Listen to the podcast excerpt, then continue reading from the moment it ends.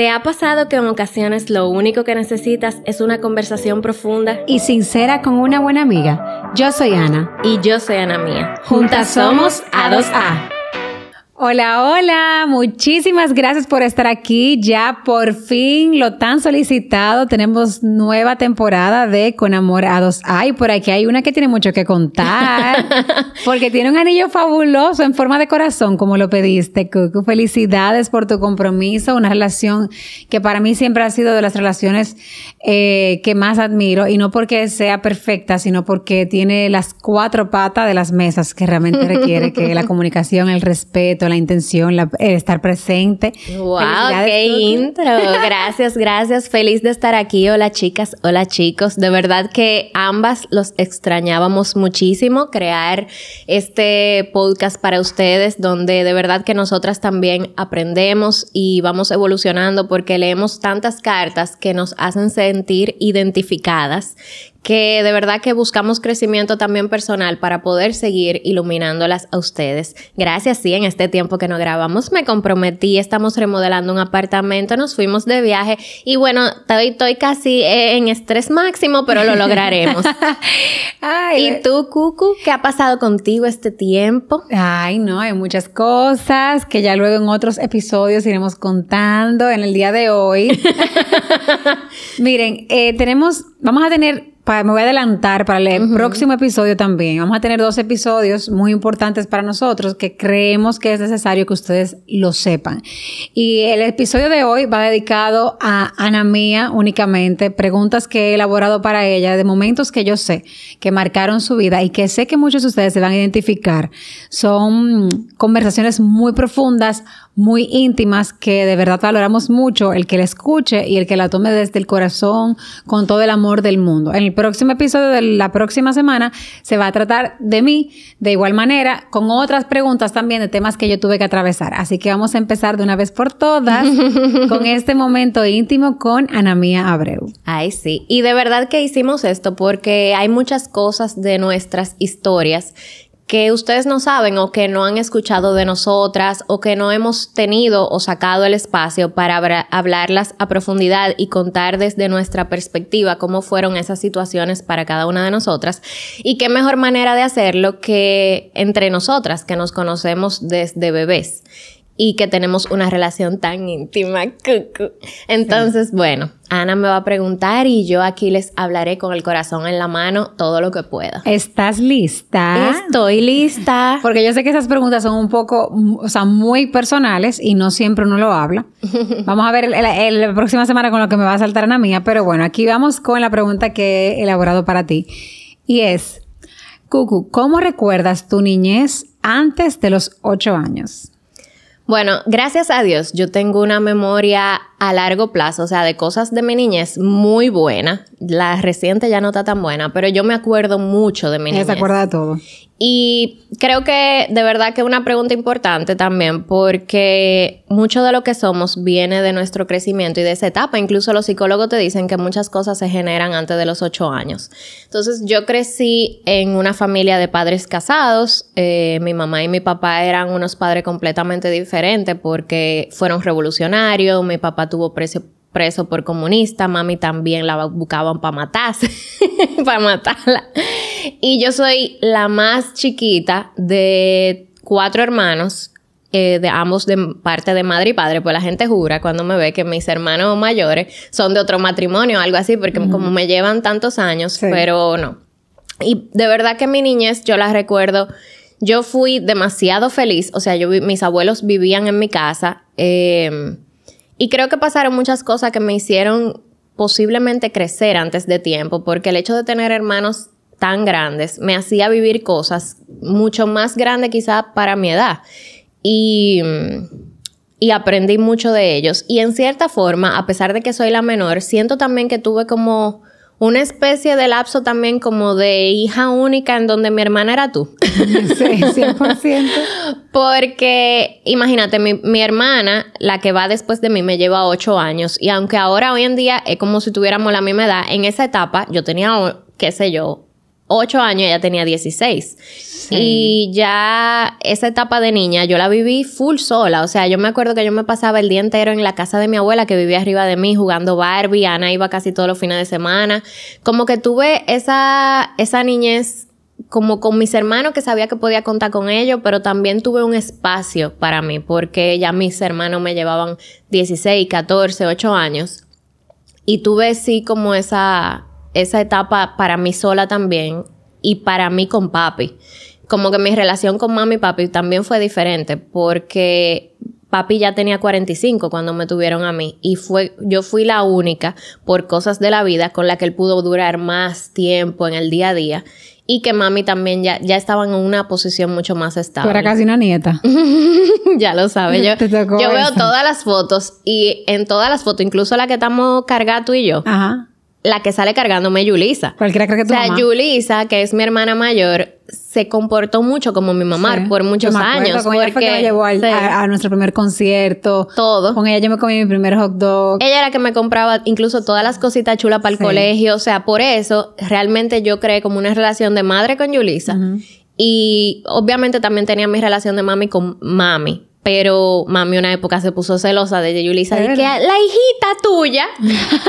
Pero sí, esas son cosas que pasan cuando uno tiene los hijos ya más adelante y yo teniendo hermanos tan grandes. Pero sí, de verdad que fue, nunca tuve como, en esas edades no tuve creo que trauma, sino que fue como... Mucho amor. ajá, desde mi perspectiva yo tuve... contigo. Sí, y fue muy estable también. Fue muy bonito, sí. Comparte un acontecimiento que te haya marcado en esas edades.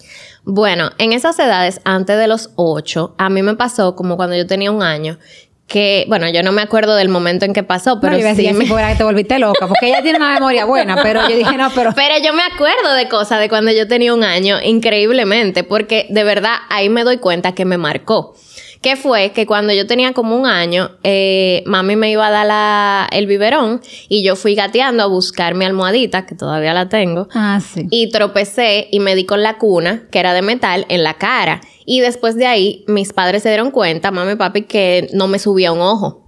Ahí ellos me llevaron a Miami eh, para revisarme el ojo. Y ellos aprovecharon ese viaje y me llevaron a Disney. Y eso hizo que esa experiencia, o sea, hoy en día yo lo veo y de verdad que yo veo a la gente que le pasan cosas que para mí fueron como nada. O sea, en ese momento yo crecí mi vida entera sin subir un ojo. Yo me empecé a dar cuenta cuando empecé a crear contenido en Instagram, que la gente me decía que, pero tú estás como Vika. Y era como cuando yo hago miradas que son como mirando un chisma para arriba de la cámara. Y ahí fue que yo dije, Mirkina, pero es verdad. Y yo te hablé de eso una vez en uno de los Let's Go Deep. Y yo dije, señora, a mí de verdad eso no me acompleja para nada. O sea, yo, si yo te miro de frente, no pasa nada. Pero me dio un golpe, se quedó atrabancado, nadie quiso inventar de que con esa operación y yo de verdad en el colegio apostaba cinco pesos, cariño. Ahí yo le decía a la gente a que tú no sabías eso y yo ganaba mi merienda. subiendo el, el ejemplo de uno ser rentable con la situación Pero de, de verdad, de verdad, eso como que en mi niñez era como algo chulo. Como que de verdad que para mí me marcó el hecho de que como ellos aprovecharon ese viaje para llevarme a Disney y lo que más yo me acuerdo es de Disney.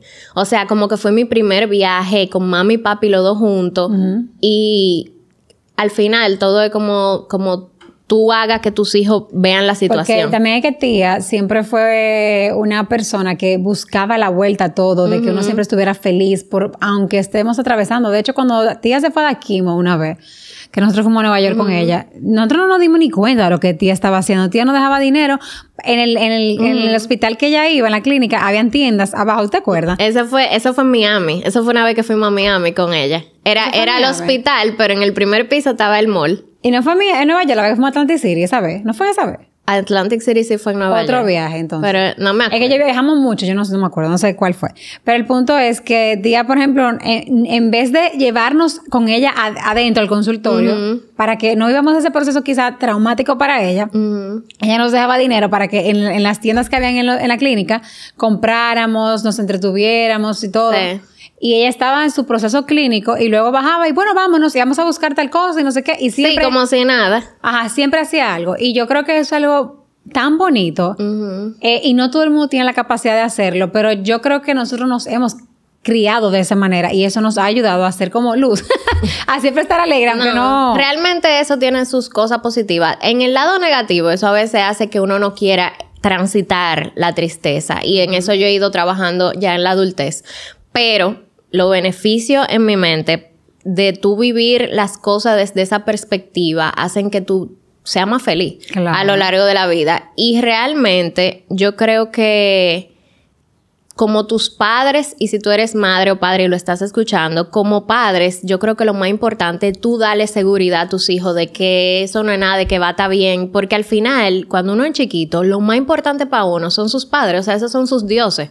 Y para mí, el hecho Mira, yo nunca usé bracer porque según mami yo tenía los dientes más bonitos del mundo y hoy en día, ahora que yo te dije mierda, qué diente más feo, ahora el proceso para yo empezar a arreglarme no, pero no te creas, tú siempre lo tuviste bien los dientes porque lo que pasa es que, por ejemplo, yo tuve bracer, pero tía le decía eso a ella, de que tú tienes los dientes y a mí me decía de que yo nunca pensé que te iba a tener los dientes lindos. porque... Pero lo que te digo es la importancia de que como tus padres vean las cosas o te hieren o te, o te, te suben, o sea, te hacen tener seguridad. Entonces eso me hizo tener seguridad. Pero en verdad, hablando de los dientes tuyos, tú siempre lo tuviste lindo. Yo siempre decía, wow, Ana, es que Ana tiene como los dientes lindos. Y yo lo tenía o sea, imagínense, Lo que pasa es que antes de los braces eran lindos. Después que todo el mundo se arregló los dientes, ya se veía la diferencia. Ella no necesitaba bracer en ese momento. pero ahora, quizás tú necesitas para... Pero es normal porque fíjate que yo en mi adolescencia tuve bracers y ya luego, ahora, después, 25 años después, tuve que volver a acudir a ponerme los alineadores. Igual, porque se empezaron a mover. Es normal que ahora tú te sientas así porque se mueven como quieras. pero tú lo tenías perfecto en su momento.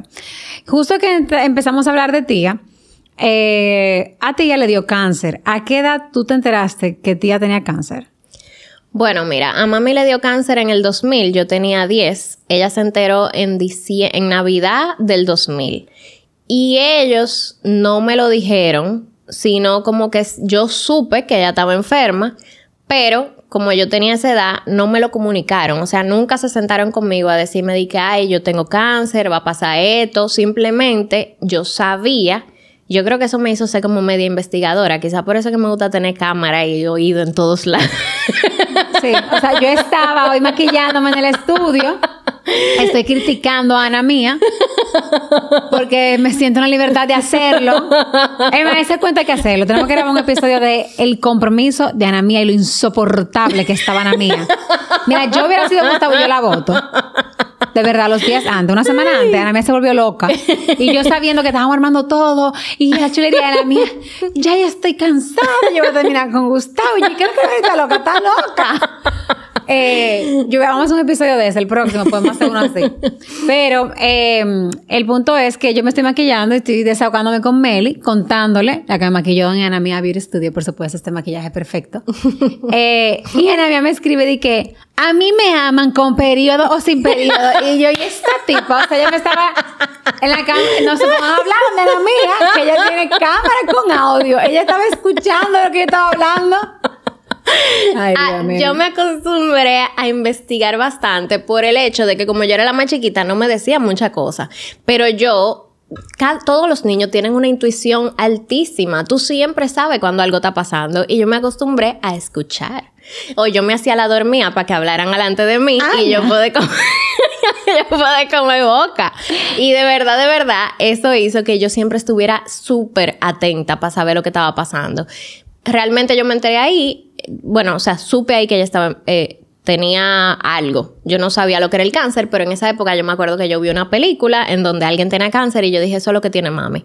Pero nunca lo hablé. Y ya después, cuando ella se estaba dando la radio en Nueva York, que yo me fui con ella un mes de vacaciones, ya en el 2001, eh, íbamos un día de camino a Atlantic City, porque como tú dijiste, ella siempre buscaba la forma de alegrar los momentos. Eh, y yo le dije, como que yo sabía que lo que ella tenía era cáncer. Y ella me dijo, tranquila, que yo voy a superar esto, no sé qué. Como que ahí hablamos de eso, pero como un año después. a los 11 años. ¿Y cómo tú recuerdas que viviste esta etapa? Porque realmente yo que lo viví contigo, yo no me yo, o sea, yo nunca me di cuenta de nada. Yo vine como que, o sea, yo no me di cuenta de nada a todo esto. Yo sí como a los 15, eh, no me acuerdo si era los 15 años, no recuerdo, cuando fuimos sí sabía que ella había pasado por un proceso, pero yo pensé que ya se había quedado ahí. Lo que pasa es que cuando ya a ti te da cáncer, eso es como para la vida entera. O sea, por ejemplo, ella se tenía que ir a chequear, después que terminó la quimio, ella tenía que irse a chequear a Nueva York, que fue que ella se dio el tratamiento. Primero creo que eran cada seis meses, después cada año. Cada cosita que te pasa de la vida normal, tú se lo achacas al cáncer, entonces hay que chequear que todo esté bien. Es como un proceso. Entonces, para mí, a esa edad, yo creo que ahí a mí se me empezó a desarrollar una ansiedad que, que, fue como evolucionando con los años, porque yo sabía que algo estaba mal y yo sabía que se podía morir. Entonces, como que ya en el 2000, cuando ya le pasó eso, ya abuelo había fallecido. O sea, ya, ya yo había experimentado la muerte. Y ya yo sabía que el que se moría, se moría y no volvía. Y yo como que empecé a tener miedo de que si ella se iba a morir. Y realmente la crianza de ella cambió. Ella me empezó a criar para una vida sin ella. O sea, como que no fue como mis hermanos, que quizá llegó esa etapa, ella le dio cáncer, eh, yo con 10 años, y empezaron como a tener la tristeza de, ay, mamita enferma. Para mí fue como que yo quizás sea adulta sin mi mamá. Entonces, a esa edad eso crea una ansiedad tan grande que yo digo que quien sea que esté viviendo un proceso así tiene que llevar a los hijos al psicólogo. Y te pregunta eso, que, que tú le recomendabas a cualquier padre que esté viviendo lo mismo y no sepa cómo decírselo a sus hijos. Yo creo que hay que comunicárselo porque primero yo, yo no sé porque son cosas que yo creo en base a mi vivencia. No sé si hubiese sido mejor decírmelo o como yo lo viví, pero yo sí creo que hubiese sido mejor hablar conmigo, porque yo empecé a tener una ansiedad de que yo tenía que estar atenta todo el tiempo para poder enterarme de lo que estaba pasando, cuando realmente si ya yo hubiese sabido lo que estaba pasando, quizá hubiese podido como, ok, tener más información o más calma. No tener como que estar averiguando la información o incluso hubo una vez que yo me estaba peinando y mi cepillo, o sea, mami, todo el cabello que se le caía lo guardaba en una gaveta. Mami era un poco de... No, pero si yo hago eso, mami, tengo una peluca ya hecha. Mami era un poco dramática. Entonces, todo el cabello que se le caía, ella lo guardaba en una gaveta. Y en esa etapa, porque ella le dije... Señores, si ustedes no están oyendo y no nos están viendo, entiendan que Ana y yo cuando nos vemos nos explotamos de la risa, pero son temas, temas pero, Ana, ya estábamos en un lugar donde todo el mundo estaba llorando. Y yo veo a Ana llorando y yo la miro, pero yo no la miro en burla, pero simplemente la miro y me dice, ¿qué? ¿Qué? Estábamos en una funeraria. Que estábamos tristes las dos, pero que nada más yo la hago ver y yo, yo la miro. Desde que nos vemos nos reímos. Eso es la verdad, señores. No crean que somos dos insensibles de la vida, porque para que ustedes vean y qué bueno que pasa que nos reímos de nuestro propio tema. Porque a veces familia, porque con las cartas uno se ríe y la gente cree como debieron de ser más sensibles hablando de ese tema. La verdad es que nos reímos, señores. Ese es nuestro mecanismo de defensa. Siempre nos reímos. Eh, pero eso de familia, la familia Abreu es así. O sea, mi tía, por ejemplo ella Miguelina, ella desde que bebé, yo le digo, ay tía, yo sé que tú estás triste y estás llorando, pero te ves linda. Como que uno siempre tira un mensajito positivo ante todo. Lo abreo somos así. Sí, es verdad. Pero el punto es que yo vi esa gaveta llena de cabello de mami y a mí me chocó, o sea, imagínate, yo tenía 10 años. Había mucho cabello. Sí, estaba llena de cabello, porque es que a ella le dieron la quimio aquí, en República Dominicana. Ya cuando ella se fue a Estados Unidos era la radio, o viceversa, algo así. Yo sé que uno se lo dio aquí y otro allá. Y el de aquí sí fue la, la quimio, porque creo que la quimio es lo que te hace caerte el cabello. Entonces, como la quimio fue aquí y la operación y todo eso, eso pasó un tiempo antes de Jay se fuera. Y todo el cabello lo fue guardando en una gaveta. Y una vez yo me estaba peinando y mi cepillo empezó a salir cabello, que es normal. Yo tenía el cabello larguísimo. Y yo salí al pasillo de mi casa llorando y salieron todos mis hermanos. Yo le dije, me voy a quedar calva igual que mami. Yo tengo lo que tiene mami. O sea, yo empecé porque yo no sabía lo que era el cáncer. Tú sabes que una enfermedad. Y hasta esa edad, cuando uno va a la mente de un niño, tú sabes lo que es la gripe, tú sabes lo que es la varicela, a mí me había dado todo eso y todo eso se pega. Entonces yo en esa edad dije, contrale, yo tengo lo mismo. Y yo empecé, yo tenía demasiada ansiedad, o sea, para ser tan chiquita. Y yo creo que si lo hubiesen hablado conmigo, en ese momento, cuando yo salí llorando, obviamente papi me dijo, no, tranquila, a ti no se te va a caer el cabello, eso no se pega. Como que me explicaron un poquito, pero tampoco yo sabía igual lo que era el cáncer. Y eso me hizo crecer con bastante ansiedad. Incluso ahí empeoraron mis temas del peso. Pero sí, yo Pero creo... me dice que ya va conectando con los temas, porque la, siguiente pregunta. yo creo que mi consejo es que lo hablen y busquen ayuda. O sea, busquen un psicólogo que sea especialista en niños. Yo estoy de acuerdo. Eh, próxima pregunta, porque Sí, este, este episodio se llama 20 preguntas con Ana Mía y vamos por la sexta, así que... yo sé que ella como que quiere que yo avance, pero es que los significados de la pregunta son así profundos. ¿Desde cuándo para ti el sobrepeso se convirtió en un tema? Mira, es un tema que yo he trabajado toda mi vida, pero la primera dieta mami me llevó a hacerla a los ocho años. O sea, sí, mija. Cuando yo tenía ocho años, porque ya yo, yo era gordita. Mami tenía pero un era una gordita normal esa época? Eso mismo le dijo Doña Peggy, yo me acuerdo de que Ana María, pero tú eres loca. Exacto. Pero mami tenía una frustración. Ella de verdad, de verdad. Tú sabes que esa generación es súper, súper eh, es enfocada en ese tema del peso y por eso nosotros los millennials tenemos tanto problema con la imagen corporal, siempre está dieta, etcétera, etcétera. Que son cosas que yo he ido trabajando ahora, pero que yo me crié así. Y mami era muy flaca cuando joven y nunca tuvo tema de Mira, peso. hablando de flaca, ella siempre era la, ¿te acuerdas del cuadro? Que tú me decías habladora. ellos me decían eso todavía el otro día. Le dije, papi, mira el cuadro, un cuadro que ellos tenían en su habitación de una pareja desnuda. Y ellos decían que eso eran ellos. Ajá. Pero, era se veía como la silueta, no era que se veía Ajá, era la silueta oscura, pero era porque cuando mami conoció a papi pesaba como 100 libras. Ah, Entonces, ella siempre fue delgada y cuando ella quedó embarazada de mí, que ella quedó embarazada a los 38, ella nunca pudo volver a rebajar. Y yo identifiqué que por eso conmigo ella tenía ese tema de la gordura. Pero a los 8 años ella me llevó a empezar la dieta y ya ahí empezó a ser un tema en mi vida. Porque mientras mis amiguitos merendaban pizza, empanada, fundita, lo que sea eso, en esa época no se usaba eso de armar y que la lonchera saludable como ahora. Todo el mundo merendaba en el colegio. Y para mí esos ahí yo empecé a ver los alimentos como buenos y malos, que una de las cosas que yo he aprendido hoy día es a no ver los alimentos como buenos o malos, sino simplemente son. Y hay que saber cuáles tú quieres en cierto momento, eh, dependiendo de lo que tú necesites. Pero empezó ahí, a los Pero yo no entiendo algo, porque, por ejemplo, en ese momento, o sea, esto no es una pregunta de la, del cuestionario, pero hablando ahora un poco de eso, tía te te, habla, te inculcaba lo del sobrepeso, de que no que se puede estar gordo, de que come saludable, pero sin embargo, en la casa siempre se comía normal. Siempre había mucha comida, siempre había todo. Sí, pero no se suponía que yo me la pudiera comer. Por eso, cuando ella muere, yo empecé a comprar toda la comida del mundo y engordé 100 libras. Porque para mí, todo era prohibido. O sea, en mi casa siempre hacían mucha comida. ¿Y la telera para qué era que estaba, que nosotros no la Pero no se suponía que yo me la comiera porque ella siempre me tenía dieta obligado. O sea, cada cosa que yo quería. ¿Por qué tú me dijiste eso? Porque tú las vivías conmigo, tú simplemente te hacías ciega, ciega, sordo, muda. Pero es que. Lo que pasa es que para ti no era un tema, porque en tu casa no te fuñían con eso. Entonces, tú no lo veías. Yo sí, y yo tampoco lo sabía expresar en ese momento. Yo simplemente, ah, no, estoy a dieta, estoy a dieta. Si yo, por ejemplo, quería algo, que ella me comprara algo, era obligado a rebajar tanta libra para conseguirlo. Eh, yo, no, yo siempre estaba a dieta. O sea, cuando yo comía cosas y engordaba, era rompiendo la dieta. O sea, mi vida era a dieta. Yo no sabía lo que era de que, ay, hoy voy a comer lo que me dé la gana. Yo empecé a conocer eso después que ella falleció. Wow, yo Incluso cuando ella estaba ya muy enferma, de las últimas cosas que ella me dijo fue de que tú estabas rebajando tanto y ahora parate. y yo así, yo como que no puede ser. Ella estaba ya delirando y me decía eso. ¿Qué? Wow.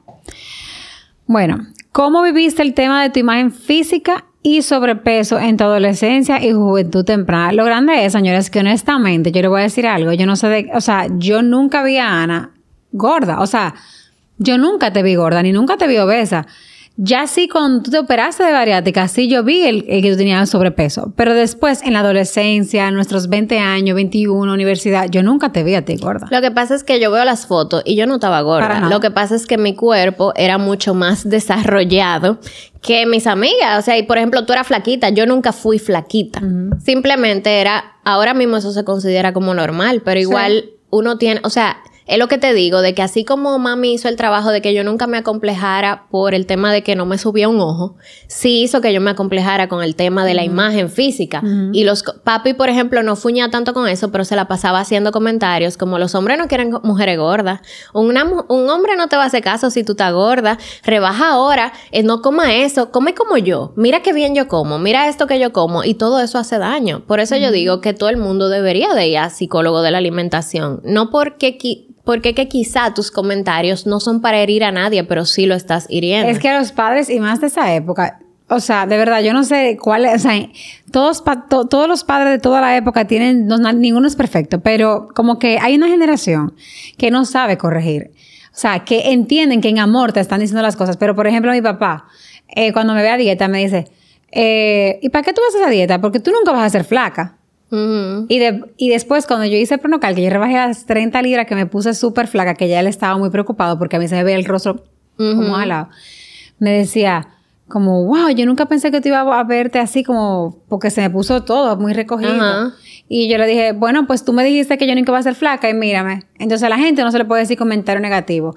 Y tampoco se puede medir los de ser flaco y ser gordo por como otras personas te vean, sino como tú quieras vete. Y no solo eso, lo que pasa es que uno ve que es normal asociar bonito o feo con flaco y gordo, cuando tú puedes ser bello siendo de talla grande, siendo gordo.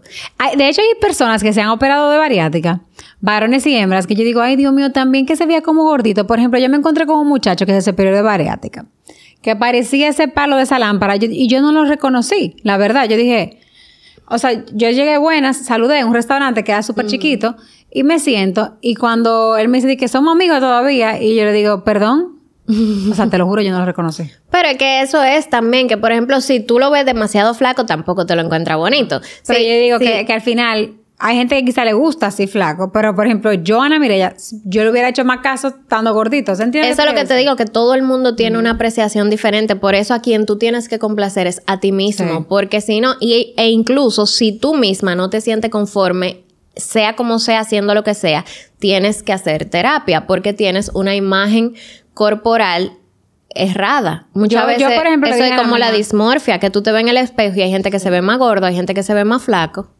Yo sí, a veces eh, una persona me dijo, dije, yo creo que tiene dismorfia. Y yo, ¿por qué? Yo, porque realmente, yo cuando digo, me veo en el espejo, digo, Dios mío, yo no me aguanto, estoy gordita, estoy llenita, qué sé cuánto. Y él dije, pero mírate la costilla, mira cómo se te ve. Es verdad que yo tengo muchos glúteos y mucha pierna, pero de, cinturita como que se me ve. Pero como quiero, uno nunca está conforme. Y por eso, inclusive te comenté que quiere el contacto de tu psicóloga de la alimentación para yo ver cómo se trabaja, porque realmente yo creo que yo tengo un tema con la alimentación, yo soy muy drástica al momento, o soy como que libre o soy eh, cero mata cero. Pero también por la crianza que yo tuve, porque mira cómo tú tuviste, pero por ejemplo, en caso con mi mamá, mi mamá siempre ha sido sumamente flaca, seca, y cada vez que me ve, tienes que rebajar, tienes que rebajar, tienes que rebajar, pero me compraba todos los chocolates. O sea, siempre me daban toda la comida que yo quería. Mm. Pero lo que te digo es que al final yo viví eso en la adolescencia de una manera que me bajó la autoestima. O sea, eso me afectó en mis decisiones de pareja, me afectó en muchísimas cosas que hoy yo veo y yo digo, wow, la verdad es que todo lo que yo hubiese podido lograr en ese momento que no me atreví a hacer por la vergüenza con la que yo me crié. Yo me crié teniendo mucha vergüenza de mí, porque yo sentía que mi mamá se avergonzaba de mí por no tener el peso correcto y, o sea, correcto para ella. Y, eso realmente me afectó, me afectó muchísimo en la adolescencia. Yo me acuerdo una vez que yo iba por un cumpleaños y yo me puse a llorar que yo no iba, que yo no iba, que yo no iba. Y Henriette, mi hermana, fue donde mí. Dije, Ana mía, ¿pero por qué? ¿Qué es lo que te pasa? Y yo es que yo voy a ser la más fea, yo voy a ser la más fea. Y todo eso venía porque yo sentía que yo era muy fea por ser gordita. Eso viene de porque los padres siempre, como que los padres, por más que nos amen, en momentos no saben expresar su, su miedo, su propio issue, o sea, su propio tema que no trabajaron ellos y lo expresan con nosotros. Por ejemplo, eso viene quizá porque tía, te enfoco, tienes que ser flaca, tienes que ser flaca, tienes que estar flaca, que te inculcó en tú no eres perfecta, tú no estás bien de esa manera. Tú no eres suficiente. Tú no eres suficiente. Te falta rebajar tanto. Y eso se aplica en muchísimos temas, no solamente con el sobrepeso. Muchas veces eh, tú, tú, te sientes, porque todo es como tú lo absorbas como hijo, eh, tú te sientes que tú no eres perfecto, quizá porque tú no sacas buena nota.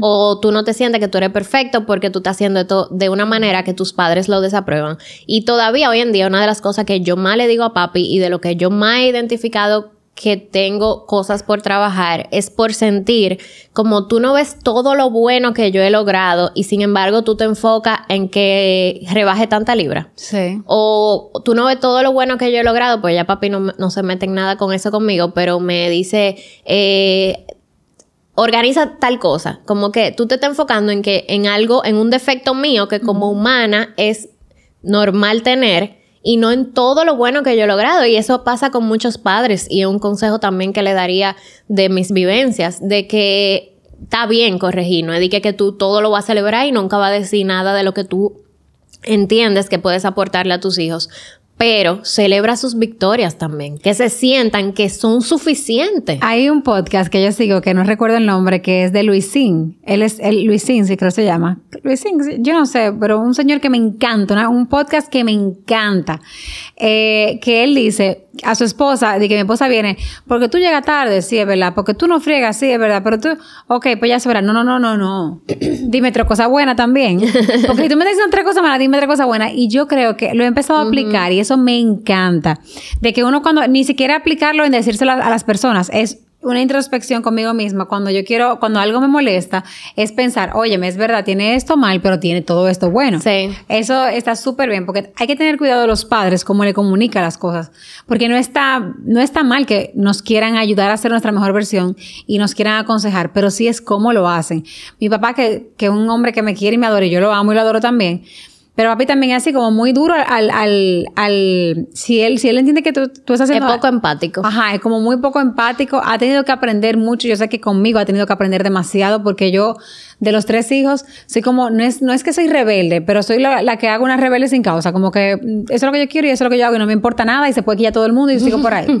Mis hermanos son un poco más temerarios en ese aspecto, más como, no es como más, yo respeto muchísimo, sino como que ay no, es que no, que se van a sentir mal, que se van a... a mí no me importa. Si yo quiero hacer eso, solo yo lo voy a hacer porque no estoy haciendo nada malo. Eso es lo que yo he logrado con papi también y por eso yo tengo una relación diferente con él, que por ejemplo, él puede decir algo que le haga sentir mal a alguno de mis hermanos y yo le digo, es que la diferencia es que yo le estoy comunicando lo que a mí me hace daño y eso es algo muy importante, comunicar lo que a uno le hace daño. Justamente tú decías como que, ok, por eso tú vas a decir todo lo, eh, que yo soy mal, pero y todo lo bien. Y me recordó que yo en estos días, papi me escribió un mensaje por WhatsApp, pero eso manipulándome, diciéndome como, porque él quería que yo estuviera con él y yo no podía. Y me le dije, a mí, mira, me siento malo y no voy a poder llegar, eh, pero voy mañana. Y me dice, cuando ya yo no esté. Te vas a sentir mal por los momentos que te Esas son manipulaciones paternas. Pero en otro momento eso me afectaba. Yo tuve que trabajarlo en terapia. Y yo dije, papi, de yo te doy tanto amor, yo siempre estoy pendiente de ti, yo siempre estoy ahí contigo, que yo un día no esté, o sea, no me hace una mala persona, no me hace una mala hija, o sea, todo y todo lo que yo te he dado, pero yo sé que es manipulación, entonces no le hago caso. Seguimos con la otra pregunta. Sí, el resumen de esto es que no solo a sus padres, a sus hijos, a, a todo el mundo, acostúmbrense a decirle también lo bueno, porque a veces uno dice, ay, es que lo bueno tú lo sabes, te tengo que corregir lo malo. No, tú necesitas escucharlo. Claro. Entonces, ¿cómo viviste tú la muerte de tía? Bueno, cuando mami falleció, ya, bueno, a ella le, al principio cuando ella le dio cáncer en el 2000, que yo tenía 10 años, ella le fue bien, o sea, pudo entrar en remisión. El primer cáncer de ella fue cáncer de seno, entonces ya en el 2013 le diagnosticaron metástasis. La metástasis es cuando ya el cáncer te vuelve en otra parte del cuerpo y a ella le volvió en los, en los huesos. En esa etapa, ella duró luchando esa batalla 2013 y 2014. Ya ella se muere en enero del 2015. Yo siento que como fueron dos años luchando contra eso otra vez y ya ahí yo tenía 23, em, yo sufrí demasiado durante la enfermedad. O sea, durante la enfermedad yo estaba triste, yo estaba desesperada. Al mismo tiempo estaba como en una etapa que yo no sabía cuidarla, me molestaba como estar con ella y que ella viera lo triste que yo estaba, por lo tanto yo la evitaba. O sea, yo no pasé quizá tanto tiempo, yo no tenía la madurez para estar acompañándola en ese proceso. Y yo creo que haber, haber vivido eso fue lo que me ayudó quizá a acompañar a Gustavo en este proceso, porque ya yo lo había vivido y yo me sentía como culpable de no haber podido tener más madurez para acompañarla porque yo sentía que ella no me podía ver triste. E incluso después una de las cosas que yo me aprendí fue como que en verdad ella quería también ve, porque hubo un día que ella me dijo, pero tú ni has llorado, como que ella se sintió también, como que no estaba tan feliz, pero era actuando. Claro. Por ella, pero también es bueno que ella sepa, como que contra, es bueno también que sepan que tú estás mal, o sea, que tú estás triste. Como que no es que tú te vayas a llorarle arriba, pero como que estoy sintiendo esto, no quiero que tú te vayas. Sí, pero que en ese momento no lo que quiere darle fuerza. Exacto. Y pero ya era como que ya sabíamos que no había solución. Entonces en esa etapa hay que decir las cosas. Ya después, ese de hueso a ella se le pasó al cerebro, entonces ya ya no estaba consciente todo el tiempo. Y ahí fue como que uno pudo tener incluso conversaciones más profundas con ella, porque como ella era tan controladora, ella se soltó como un chismá en esa etapa. Pero cuando ella falleció, yo me congelé totalmente. O sea, yo no lloré en la funeraria. El primer año yo tampoco como que me di esa apertura para transitar el duelo. O sea, yo es, verdad que busqué ayuda de una vez porque yo dije algo está, algo no está bien, que yo ni he llorado, que ya yo simplemente ya yo quería que ella se fuera porque ya estaba sufriendo tanto, se había desvanecido tanto, ya ella no era ella, que ya yo lo que quería era como que ya esa etapa acabara, porque la, ansiedad que yo tenía todos los días del miedo a que me dijeran se murió, o yo no está ahí en el momento, o o que si cuando ella muriera yo está ahí y ve que algo raro o ve la que qué sé yo, como convulsionando algo así, o sea, yo tenía miedo. Todo el tiempo tenía miedo y ese miedo por tanto tiempo tan alto, me subió la ansiedad a millón. Y creo que sí, por más años que pasen, mucha gente en todas esas etapas difíciles de la vida, lo que sea, aquí la gente tiende a opinar bastante. Y yo me acuerdo que después del primer año la gente me decía, pero ya es tiempo para que tú hayas hecho el duelo. O sea, como que ya, ya pasó. Yo me acuerdo en esa época que nosotros al mes nos fuimos para la playa. Ay, mi madre, qué show. Ay, Ana, a mí la atacaron muchísimo. Bueno, a todos nos atacaron mucho porque, ay, están en la, mira, un mes se murió la mamá y está en la playa y yo digo, pero es que la gente es tan inconforme. O sea, la gente quiere que tú ibas el duelo como a ellos les dé la gana y lo he vivido con otras personas, familiares cercanos que también han tenido pérdida todo el mundo, pero ya pasó un tiempo, ya que dejé de llorar, pero ya pasó, o mira, pero ya no está llorando, o sea, al final la gente, y yo no critico el duelo, pero ni un cese. ¿Saben por qué? Porque nada más una persona internamente sabe lo que está atravesando. Y todo el mundo es completamente diferente. O sea, ese día que fuimos a la playa para mí fue un, una alegría yo poder volver a reír. O sea, yo estaba neutra. O sea, no estaba llorando, pero tampoco... para eso mismo, para despejar un poco la mente. Exacto. Y de verdad para mí era como, wow, puedo ser feliz aunque mi mamá ya no esté físicamente. Pero sí es una etapa que yo creo que uno tiene que atravesar con un psicólogo porque Todavía hoy, nueve años después, yo sigo transitando el duelo. Incluso cuando Gustavo me pidió matrimonio, me entró una tristeza que yo decía, Dios mío, yo voy a vivir esto sin mi mamá. Mami estuviera planificando la boda conmigo. ¿Qué ha sido lo más difícil para ti de vivir esta pérdida? Yo creo que las etapas importantes de la vida, porque como que después que una persona muere, tú aprendes a, a amarle, a saber que esa persona está dentro de ti. Pero nadie que lo haya vivido te entiende. Incluso cuando tú lo vives, no siempre se vive igual. O sea que tú simplemente en esos procesos tienes que ser empático con la otra persona.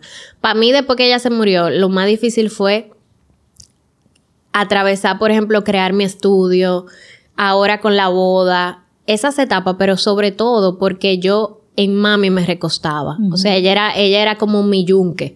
Yo me podía recostar de ella y no lleva yo las riendas de todo. Después que mami murió, yo agarré todas las riendas. Y eso me volvió sumamente controladora.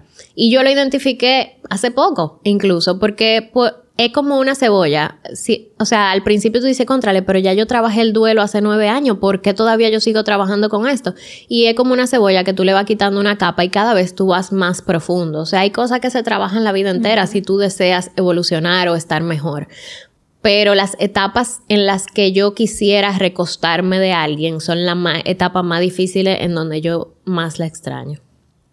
No me imagino lo que es eso, la verdad. Le tengo mucho miedo a esa etapa, pero me imagino que uno, uno echa para adelante, pero sí, y es parte del crecimiento y uno se vuelve también. Uno aprende a disfrutar más la vida, porque después que mami falleció y algo que me faltó decir de esas etapas de la adolescencia, la juventud y todo, es que ya cuando ella se enfermó, desde esa edad para mí, los problemas quizás de la gente de mi edad pasaron a ser como como menos importante. Sí, claro. Como que yo veía, o sea, como que mi mamá tenía cáncer y en ese momento mi problema a los 10 años era que ella se le estaba cayendo el cabello, que yo, ella se podía morir y mis amigos como que estaban preocupándose de que si los zapatos eran nuevos o usaron un jean nuevo para una fiestecita y yo me lo encontraba medio estúpido. Entonces, en esa época te hace crecer como a destiempo probablemente, pero te ayuda a ver la vida diferente de que, de que yo la puedo disfrutar más porque ya yo sé lo que es la enfermedad. Ok. Bueno, cambiamos un poco de tema. ¿Qué fue lo que más te marcó en relaciones de parejas, en relaciones de pareja en el pasado?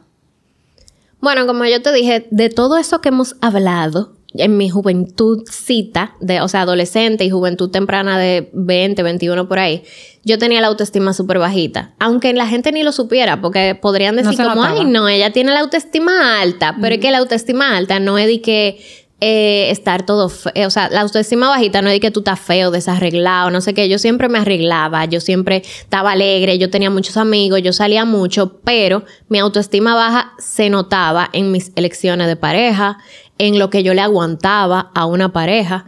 Entonces yo elegía parejas que no me valoraban al 100% que yo sentía como que el rush y el enamoramiento cuando me hacían sentir inestabilidad. Obviamente todo eso yo lo he descifrado ahora, cariño, porque en esa edad yo simplemente sentía que, ay, me gustó esa persona y ya simplemente llegó a mi vida, yo no lo elegí. Pero yo creo que lo que más me marcó fue, hoy yo lo veo desde, desde ahora y tengo que tener mucha empatía conmigo misma del pasado porque yo digo, Dios mío, ¿cómo tú aguantaste eso? Como que lo que más me marcó fue como esa, cómo yo permitía que me quitaran el poder. Y cómo yo como que incluso tuve una pareja con quien empecé a tener ataques de ira porque me jugaba mucho con mi mental, con mi mente y yo era muy joven, entonces era muy fácil como manipularme, jugar conmigo, pero yo ah, me sentía mal con eso. Incluso en esa época fui a terapia por ataques de ira que tenía y realmente era simplemente por lo mal que me hacía sentir, la inseguridad que me hacía sentir. Yo pensé que eso y me iba a pasar con todo el mundo. Yo nunca en mi vida he sentido eso con Gustavo, por ejemplo, porque nunca me ha hecho sentir inestabilidad, nunca me ha dicho mentiras que, que me afecten, o sea, como que creo que lo que más me marcó fue todo eso que yo permití. Sí, realmente. ¿Qué fue lo más difícil de decidir poner tu estudio? Bueno, cuando yo decidí poner el estudio, no el primero, porque el primero estaba abajo de mi casa, sino que cuando yo decidí irme de debajo de mi casa para irme a Naco, yo lo hice cariño sintiéndome como que yo tenía toda la, como que nada podía salir mal. Sin embargo, yo no tenía preparación porque yo estaba acostumbrada a dar pasos así, donde yo ponía mi creatividad, mi talento, mi energía, pero mami hacía todo lo demás y yo no me había dado cuenta de lo que ella hacía, porque ella no me lo comunicaba. Y yo dije, yo voy a poner el estudio en NACO, cariño. Yo no tenía dinero ahorrado. Yo dije, con lo que yo hago mensual y un préstamo, yo lo logro y me va a ir bien. Y cuando, y yo elegí un local pensando en que era gigante y lo iba a remodelar y yo gasté dos millones de pesos remodelándolo. Un local que no era mío, alquilado. Y ahí fue que llegó a Gustavo a mi vida, gracias a Dios que me ayudó en todo ese proceso. Pero ahí yo dije, mierquina, es que mami me hizo creer una cosa media falsa. O sea, era como que yo tengo la energía, yo lo puedo lograr todo, que está bien, súper bien. Sin embargo, ella hacía toda la parte detrás. Ella era la cuatro partes de la mesa y tú estabas arriba, figureando como un trofeo. Estoy feliz, estoy excelente en la vida, pero ella lo hacía todo. Y eso fue un golpe muy duro para mí porque dije, mira, yo tenía que orientarme financieramente. Y ahí fue que yo empecé a aprender todas esas cosas por mí misma, que ahora yo lo veo como un regalo, porque hay una cosa que yo sí he aprendido tras la pérdida y es a identificar el regalo detrás de la pérdida. Las personas, yo siento que su alma se va cuando es momento ya que que te van a regalar algo con su partida. Y una de las cosas que mami me regaló fue aprender a ser autosuficiente, aprender a hacer todo eso que ella hacía, que si ella tuviese viva probablemente yo no supiera hacer. Estoy anotando esa frase porque me gustó. Identificar el regalo detrás de la pérdida. Ok, seguimos. ¿Qué pensabas antes de la bariátrica que después resultó ser diferente?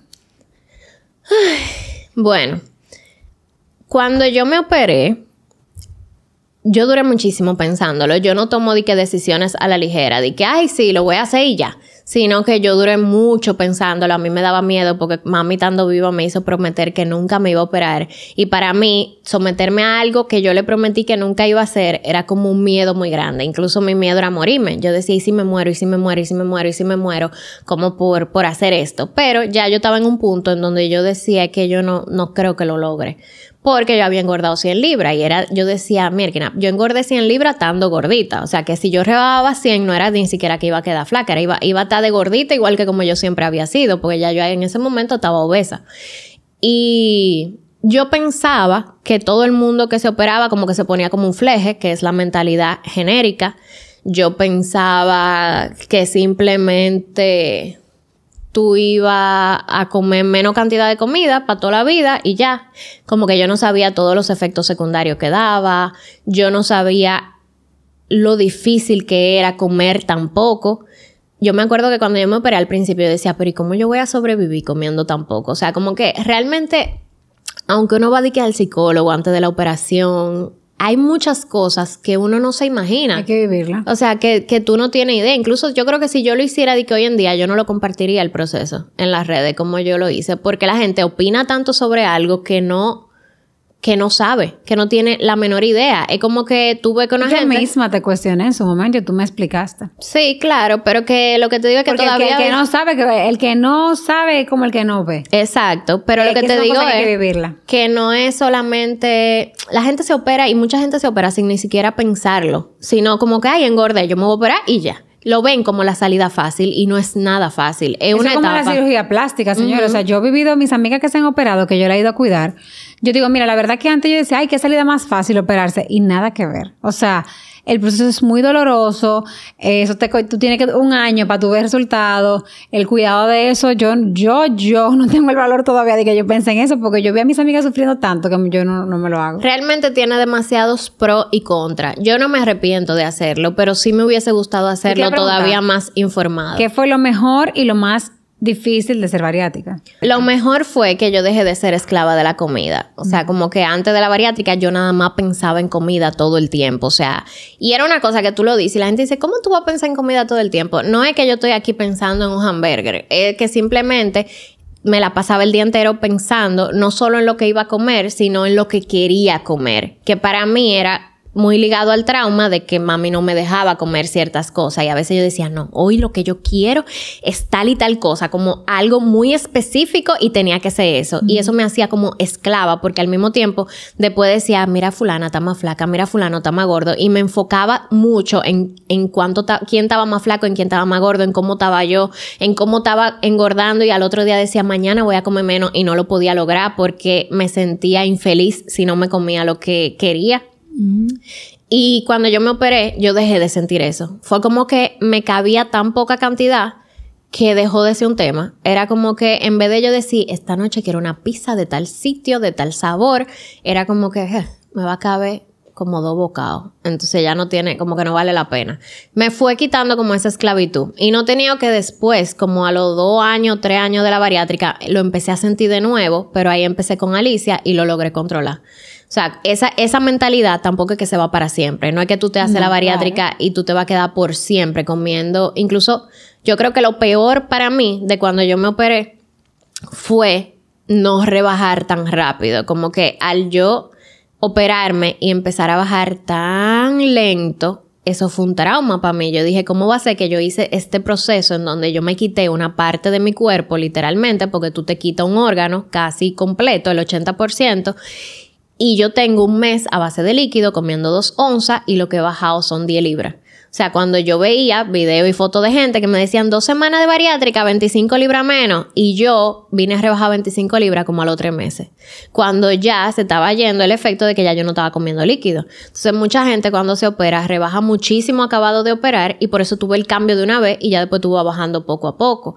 Ese no fue mi caso y yo no estaba haciendo nada mal. Entonces, la presión social de la gente de ella se está hartando el mundo y por eso está así te hace sentir muy mal contigo mismo porque tú dices, contrale, ¿por qué eso me está pasando a mí si la mayoría de la gente rebaja rápido? Y ahí fue que yo me empecé a indagar todavía más como de mi cuerpo y por qué eso me pasaba y por qué yo bajaba tan lento y ahí fue que descubrí que tenía el lipedema, que afecta muchísimo con eso. Claro. Entonces, creo que lo peor ni siquiera es eso, lo peor es la presión social ¿Tú y le los comentarios de, de la gente. ¿Tú le recomendarías a los demás hacerse una bariátrica? Yo no se lo recomendaría a nadie, no porque no recomiende la operación, sino porque yo creo que es una decisión muy personal. O sea, yo no, o sea, incluso tengo personas cercanas que le dicen, hazte la bariátrica, hazte la bariátrica. Mira, mía, si no se hubiese hecho la bariátrica, tuviera 380 libras. Y yo como que no recomiende eso. Tú no sabes, o sea, eso no es como que tú estás recomendando comete una manzana verde. Tú estás recomendando una cirugía que te puedes morir porque es una de las cosas que puede pasar. eh, que no solo, o sea, si todo sale bien, es un cambio completamente de vida, que tú no sabes si esa persona tiene la madurez, está preparada psicológicamente. Quizá para ti no es nada. Quizá tú dices, ay, pero yo estoy nítida y pase tu proceso, rebaja, todo perfecto. Pero el hecho de, yo conozco personas que yo creo que no pudiesen comer la cantidad que hay que comer al principio. Yo soy tan pendeja que yo comía menos de lo que había que comer y como sea no bajaba. Yo creo que mi cuerpo entró como en modo supervivencia y empezó a acumular grasa porque como yo comía tan poco por el miedo de que se me fuera a abrir un punto, eso también afecta. Pero no, no estén recomendando bariátrica porque es que todo lo que viene después es esa persona que lo va a vivir. Y como aquí la presión por estar delgado es tan alta, a veces tú prefieres que pasar todo eso y no decírselo a nadie y solamente decir, estoy jodida, estoy enferma, no estoy absorbiendo los nutrientes, tengo reflujo gástrico, me la paso tirándome gases todo el día, eh, todas las, una serie de consecuencias que vienen después de la operación, pero tú ni la dices porque tú estás flaca. Y como tú tienes tu imagen corporal, que es para ti, ese es tu valor reside en tu peso, tú obvias todo lo otro y por eso no, nadie lo comparte. Yo no me arrepiento de haberlo hecho, lo volvería a hacer, pero siento que la gente debería de ir más acompañada durante el proceso. Busquen a Alicia para su proceso bariátrico. ok. Gustavo tuvo un accidente en el 2019 y apenas en el 2023 volvió a caminar. O sea, él tiene todo este tiempo sin haber podido caminar. ¿Cómo te cambió como persona vivir ese proceso siendo su novia? Demasiado. Yo cambié completamente porque yo soy una persona egoísta. yo creo que ese es como mi mayor defecto. Y simplemente esas cosas que uno tiene, como, bueno, yo soy egoísta, soy controladora, son cosas en recuperación porque las identifiqué. El problema está cuando tú no identificas que tú eres así. Eh, vienen de método de supervivencia. O sea, yo empecé a ser egoísta porque yo pasé muchas cosas difíciles y tuve que aprender a darme yo las cosas que yo necesitaba para proteger mi felicidad. Tuve que ser controladora para llevar yo las riendas en momentos donde todo era un caos. Entonces, el hecho de que Gustavo tuviese el accidente me, me obligó a dejar de ser egoísta. No es que lo he dejado por ciento, pero yo no, me, yo no sabía, o sea, cuando mami estuvo enferma, como te dije, yo no sabía cuidar a otra persona. No fue que yo tuve que cuidarlo, porque yo no estaba casada con él. Yo no estaba, tenía que, que limpiarlo ni darle la medicina, todo eso lo hacía su mamá. Sin embargo, yo tuve que tener un cuidado emocional, que es a veces yo le digo a Gustavo, y Gustavo dice, pero tú dices, pero tú, o sea, tú no tuviste que, que ayudarme a pararme, esto que lo otro, o sea, tú, tú estabas ahí como mi novia. Y yo sí, pero el peso emocional de verte a ti triste, de verte a ti sufriendo, de no saber si va a haber que cortarte la pierna, de ver a tu pareja que tú ama y adora todos los días mal, triste, preocupado, ese es, una, es un peso emocional que me llevó a mí también a la depresión. Porque al final tú tú vas al mismo nivel que tu pareja. O sea, ya estamos en un punto en donde, bueno, ahora él tiene que caerme atrás a mi nivel de que ya yo estoy bien, de que ya yo estoy alegre, de que ya él camina, pero después de cuatro años en una situación tan difícil y que no fue difícil solamente porque no caminaba sino por el dolor que él tenía que vivir todos los días y porque cada vez que pensábamos que habíamos salido a flote, había pasado una mala práctica y había que empezar de cero. Y yo creo que me ayudó a ser más empática, me ayudó a ser más eh, menos egoísta, a poder entender más al otro, a escucharlo y a estar como ahí presente. Sí, realmente yo identifiqué eso en ti, porque a veces yo misma te pregunto, wow, ¿y tú cómo? O sea, como tú me cuentas, yo digo, ¿tú haciendo eso? ¿Y tú? Porque como te conozco desde siempre y todavía me es chocante, y cuando lo he vivido también de cerca contigo, ahora es que yo digo, wow, de verdad que han tenido mucha paciencia. Porque no solamente eso, yo recuerdo que en ese momento tú dejaste de salir. Sí, yo cambié mi vida. Sí, o sea, porque eso, era muy sociable. Eso mismo me dijo eh, Gustavo. Yo le decía, es que yo cambié mi vida para acompañarte en ese proceso, porque yo lo amo tanto que si yo en ese momento hubiese seguido saliendo todos los días, teniendo vida social, íbamos a terminar. No por nada, sino porque íbamos a estar en etapa completamente diferente. Yo, yo decidí acompañarlo en su proceso. Y eso me hizo tomar decisiones que incluso alejaron gente de mi vida, porque yo dejé de salir por miedo a que se me pegara el COVID y pegárselo a él, que le pasaban tantas cosas que de verdad era un paciente vulnerable. Y la gente no lo entendía. La gente joven me decía, pero ¿cuál es tu show? O sea, ¿por qué tú tienes tanto miedo de salir? ¿Por qué tú no sales? ¿Por qué tú cambiaste? Y era porque decidí acompañarlo a él en ese proceso. No, y eso estuvo muy bien, porque realmente cuando uno decide estar en una relación, eso es estar presente. Exacto. ¿Cuál entiendes tú que ha sido la diferencia en tu relación actual para que se haya convertido en la más duradera que has tenido? Ya lo sabe porque como Ana sabe, todas mis exparejas duraban un año de vencimiento y al año se vencían. sí, yo nunca había durado y que más de un año con una persona y con Gustavo yo cumplo seis en abril, si Dios quiere. Realmente la diferencia es el compromiso. Yo, o sea, han pasado cosas súper difíciles. Hay momentos en los que yo digo, ya esto se acabó, esto no va a durar, ya vamos a terminar. Y lo que ha variado es el compromiso y el amor mutuo. Porque en, en relaciones pasadas yo elegía personas que yo amaba, pero ellos no me amaban a mí. Y yo me quedaba ahí. Y eso es, eso es eh, poco amor propio.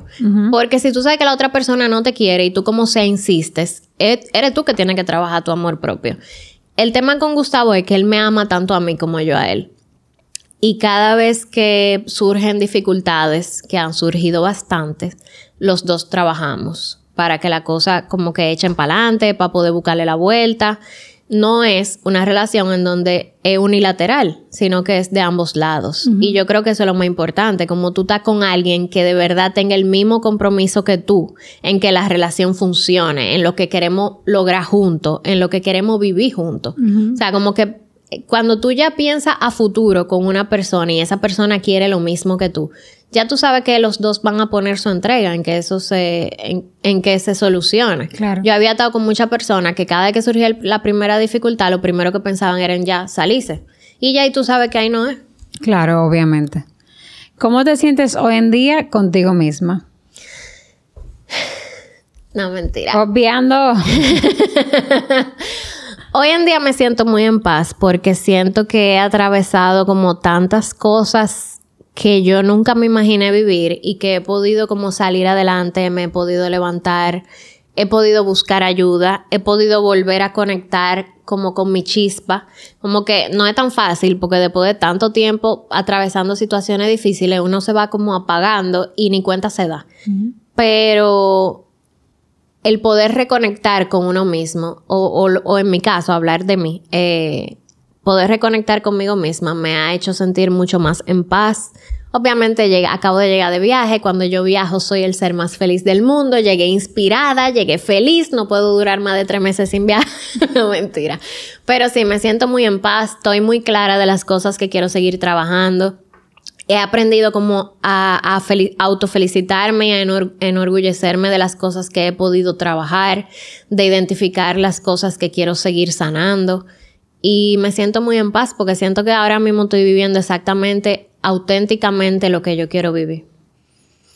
¿Cuál, es, ¿Cuál considera que es tu mayor reto actualmente? Mi mayor reto actualmente es seguir trabajando mi duelo, eh, la organización, el control, lo mismo que dije, el control y el egoísmo. yo creo que más el control. El control yo siento que, que es como uno sabe que realmente uno no tiene el control de nada. Sin embargo, cuando tú te aferras a esas riendas, te va endureciendo. Y yo quiero, mi reto es aprender a soltar. Ok, wow, muy bien. Cuéntame algo que te da felicidad y te llena de vida. Viajar. Viajar. Realmente yo creo que una de las cosas que más feliz me pone en el mundo es viajar. Yo amo viajar, también eso de viajar me hace sentir conectada conmigo misma y con mami. Em, me ayuda como a ver las cosas desde otra perspectiva y como a ver lo grande que es el mundo. Es como que a veces cuando uno está aquí, que eso tú lo puedes hacer en cualquier actividad que te encante, pero como que hay veces que tú te encierras y tú juras, tú tienes como una nubecita negra arriba de ti y tú ves tus problemas en una magnitud tan inmensa y cuando tú te sales de ahí, en mi caso cuando viajo, es como que tú dices, no, hombre, eso yo lo resuelvo. Pero sí, me hace extremadamente feliz viajar y me hace extremadamente feliz compartir con mis seres queridos. Como Eso es algo que empecé a hacer el año pasado y que quiero seguir haciendo todavía más este año, de, de dedicarle más tiempo a mis amigos y a mis personas que de verdad me energizan. Bueno, ya hemos llegado a la pregunta número 20. Después de todo este tiempo, yo espero que hayan puesto esto en 2.5. Después de ver un resumen de tu vida aquí, ¿qué mensaje le darías que sea breve a quien esté escuchando? Una hora este más podcast? tarde. Yo creo que el mensaje es seguir los pasos que auténticamente ustedes quieren sentir y darle para adelante, porque cuando yo veo hacia atrás todas las cosas que yo he vivido, uno pensaría como que no, no hay solución o, o, o como que siempre voy a estar triste, como que ya se fue tu chispa, pero uno siempre tiene la capacidad de reconectar con uno mismo y de buscar ayuda. En cada etapa que yo compartí de mi adolescencia, mi juventud, ahora, yo siempre he tenido ayuda. Al principio quizá eran mis hermanos, mi mamá, mi papá y después se convirtieron en psicólogos. Y como decimos en cada episodio, denle una oportunidad a ir al psicólogo. No, no siempre tú vas a conectar con el mismo psicólogo, incluso a veces hay psicólogos que ya cumplieron su misión en mi vida y yo cambio y voy a otro y busco otro que, que conecte más conmigo en esa nueva etapa o en la edad que tengo actualmente o buscar psicólogos que sean enfocados a lo más importante que quiero trabajar en ese momento. Pero yo creo que es seguir adelante y hacer más de lo que te haga feliz. Porque cuando yo hago esas cosas que me hacen tan feliz y me llenan de energía, tú como que recobras vida para hacer las cosas desde otra perspectiva, como que te inspiras, te llenas de energía y puedes realmente salir adelante. Y cuando no sabes qué hacer, cuando tú te sientes tan hundido que tú no sabes por dónde empezar, porque tú sientes que absolutamente todo es un caos, empieza por lo básico.